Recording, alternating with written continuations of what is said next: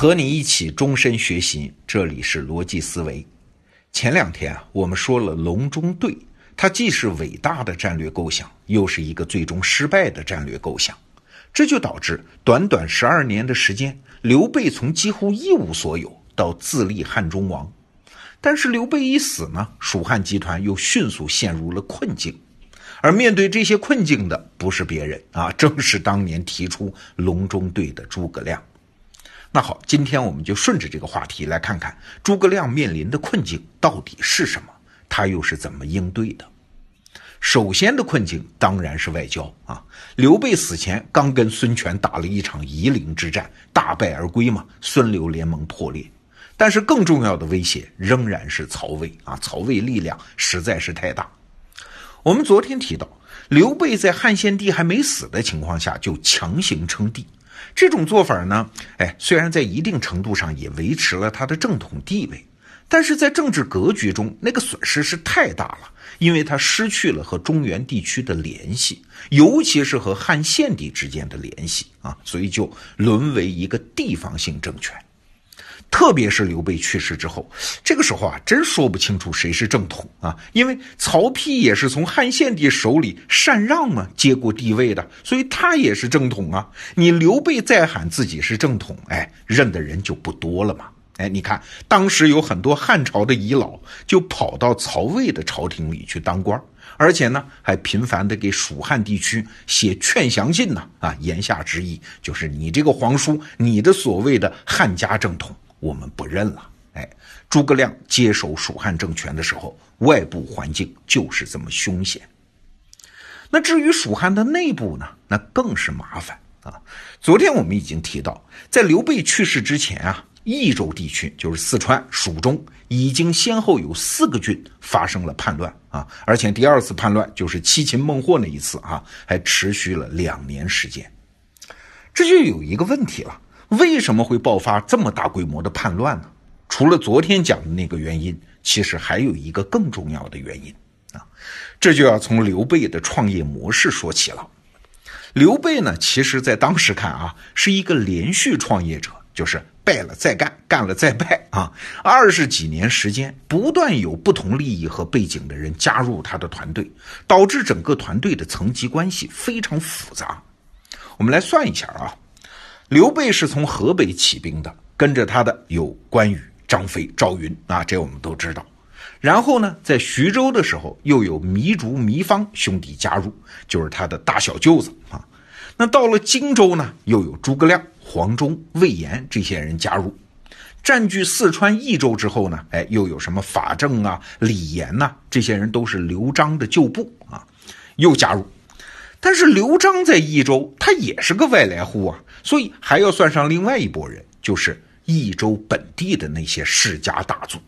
你看啊，我们再算一下：河北集团、徐州集团、荆州集团、刘璋集团、土著集团，一共是五拨人呐。另外还有像马超这样的，哪个集团都不算的。所以啊，蜀汉集团的内部政治结构是十分复杂。之前呢，刘备还有所谓汉室宗亲的政治地位嘛，还有就是复兴汉室的价值愿景嘛，可以整合这些乱七八糟层级的人的想法和行动。但是呢，当刘备逐渐丧失这些政治优势之后，各种复杂的政治层级就变成了各怀鬼胎的一盘散沙呀。只有了解了这一层意思之后啊，我们才能看懂诸葛亮在《出师表》中写的那句话。叫先帝创业未半而中道崩殂，今天下三分，益州疲弊，此诚危急存亡之秋也。好了，我们再来看诸葛亮是怎么处理的。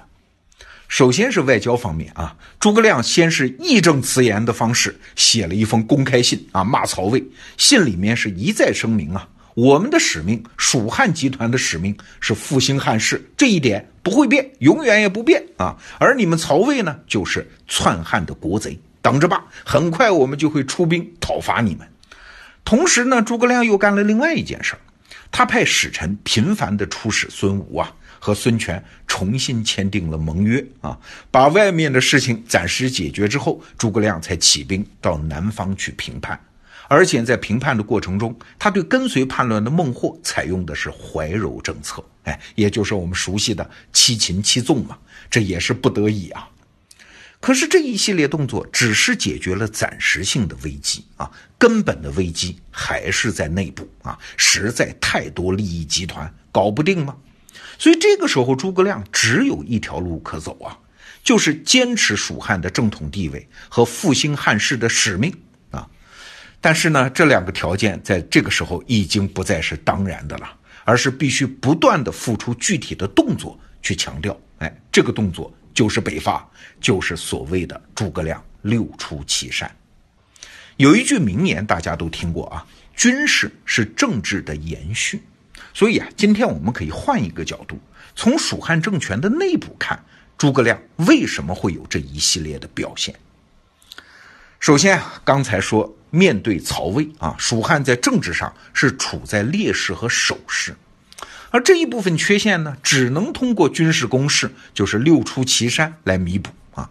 而且这么做是有明显效果的。你想，诸葛亮第一次北伐的时候，曹魏的三个郡一看诸葛亮兵临城下啊，立马就投降了，对曹魏的政局是一次不小的震动啊。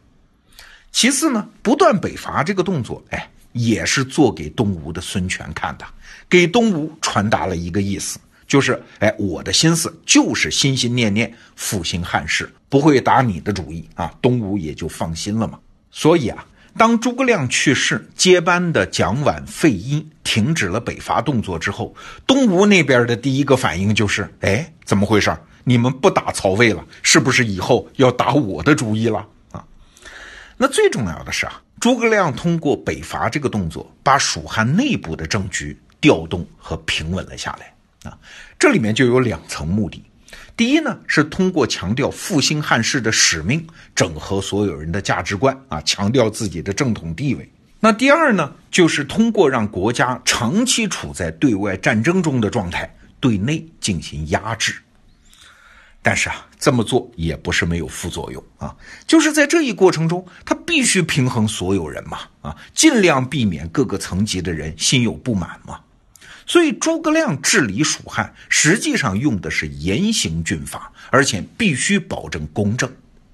比如第一次北伐的时候，因为马谡的失败，整个军事行动功亏一篑啊。那诸葛亮随后就干了四件事儿：第一，斩了马谡；第二，封赏尽力减少损失的王平；第三是重罚了资格最老的赵云；最后呢，上表把自己连降三级。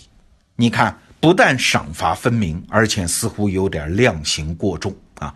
诸葛亮的政策就是这个风格。比如说，他明确定下一条，就是不准刘禅搞什么大赦天下，而且呢，一般的量刑超过打二十棍的案件，诸葛亮要亲自审批。在对内严刑峻法的同时，对外军事方面，诸葛亮也是小心谨慎呐。你别看他老打仗，实际上放不开手脚。因为军事上一旦承受巨大失败，蜀国的内政平衡一定会发生动摇。哎，这就牵扯到蜀汉历史上那桩著名的公案——子午谷奇谋啊。当时名将魏延提出来，我能不能率一万精兵从子午谷快速赶到长安，一举拿下长安和潼关呢？哎，但是诸葛亮拒绝了这个方案。在历史上啊，很多人批评诸葛亮过于谨慎。哎，但是实际上，如果你理解了刚才我们讲的诸葛亮的难处，就是啊，可以不胜，但绝对不能大败，你就知道为什么诸葛亮不能冒这个险啊。所以历史上也由此留下一句话嘛，叫“诸葛一生为谨慎”。但是啊，在蜀汉内部理解诸葛亮这番心思的人也不多啊。诸葛亮死后，接班的蒋琬、费祎就停止了北伐的军事行动。严刑峻法的治国方式也被放弃了。他们的道理很简单：军事行动太耗费国力了。但是实际结果呢，反而是蜀汉进一步衰落，最后是一败涂地。所以啊，观察一个组织的外部行动，往往从内部着眼，才能得到真正的答案。好，这周的节目就是这样，祝各位周末愉快，下周见。